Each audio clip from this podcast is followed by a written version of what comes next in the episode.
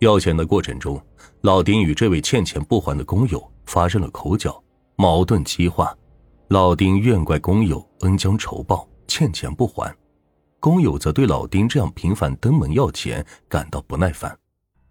总之，语言冲突很快激化为了肢体冲突。老丁在打斗的过程中，很快就落入了下风，被人打成了重伤。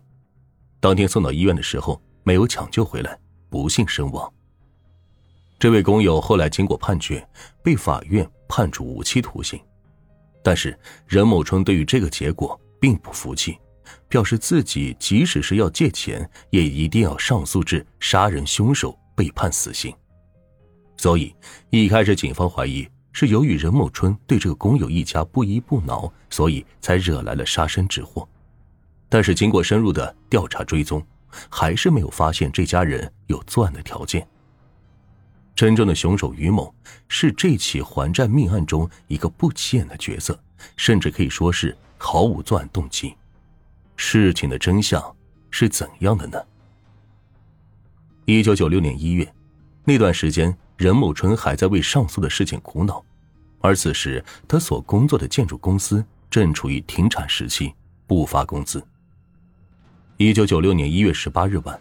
任某春的几个女同事，还有厂长，以及任某春的下属于某，吃过饭后来到了任某春的家中。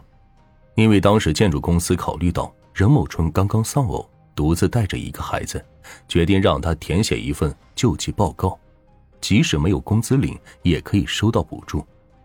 而于某就是当晚来到任某春家中送救济报告的其中一个同事。几人寒暄了一下，还打了一会儿麻将，在十一点之前都各自回家了。但是于某却在回家之后辗转难眠。原本就对任某春开朗的性格还有貌美的面容感到心动的他，想到任某春已经丧偶，且今天晚上还是独居，不禁起了歹念。于是色胆包天的他，在酒精作用下，当晚深夜又返回到了任某春的家中。任某春的性格大大咧咧，而且想着这是家属大院，这院门也就没有锁牢。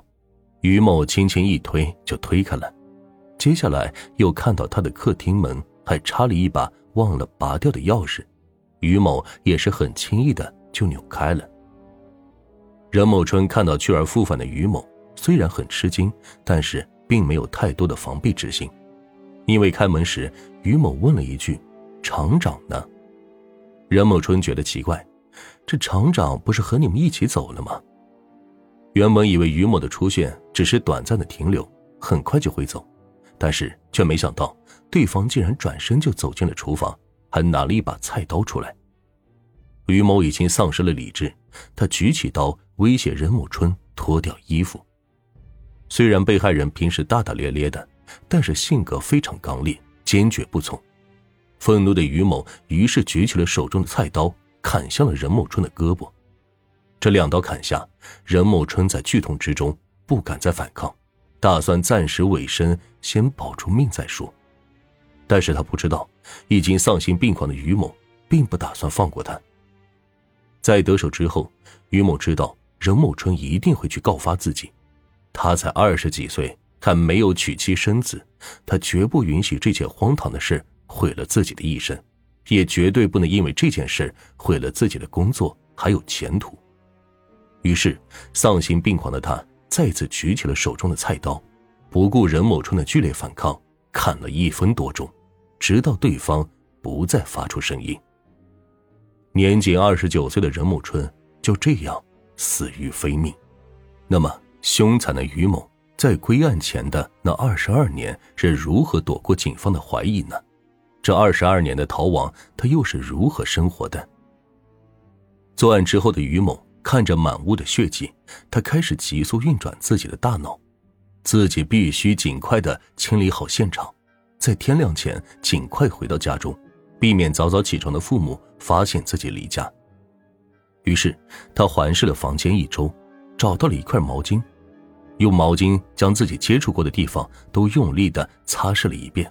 随后又将客厅门和院子的大门都锁好，自己则是爬院子旁边的土墙出去的。于某心想，这样就或许能让警方误以为这是一起陌生人做的案件。夜色沉沉，染了一身鲜血的于某就这样怀着忐忑的心情返回了家中。巧合的是，于某的父母睡的是最靠里间的那间房间，所以对于儿子凌晨离家又返回家中的行为丝毫没有怀疑。包括当晚去过任某春家中的几位同事，他们共同的记忆都是从任某春的家中出来之后就直接各回各家了。九十年代的道路并没有监控，所以对于于某坚称自己返回家中之后就再也没有出来的这个说法，也并不能确认真伪。于某记得，当晚回去之后，他先将染血的衣服脱了下来，藏到了自己的房间里，然后就一觉睡到了第二天的早上十点。留意到父母已经出门了之后，他并没有将那件沾血的衣服扔掉，因为担心会被人发现，而是自己将它清洗干净。就这样，于某将当时技术手段所能检测到的一切证据都悄无声息的销毁了，这也导致案件多年来一直没有进展。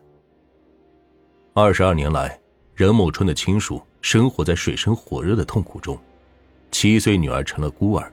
年迈体弱的母亲悲伤去世，街头巷尾对任某春被奸杀传出了风言风语，都使这个原本幸福美满的家庭面临着灭顶之灾。但是，凶手于某却躲过了牢狱之灾，逍遥快活了二十二年。案发的一年后，由于警方多次找他谈话审讯，但是都没有找到证据对他进行逮捕。于是，他也产生了侥幸心理。案发的一年之后，也就是一九九七年，于某离开了格尔木市，搬到了祖籍河南省漯河市，这是他的老家。那么，是什么让警方在二十二年之后才让这桩命案带来转机呢？二零一七年，回到老家漯河生活的于某，不仅事业有成，还夫妻恩爱，家庭美满。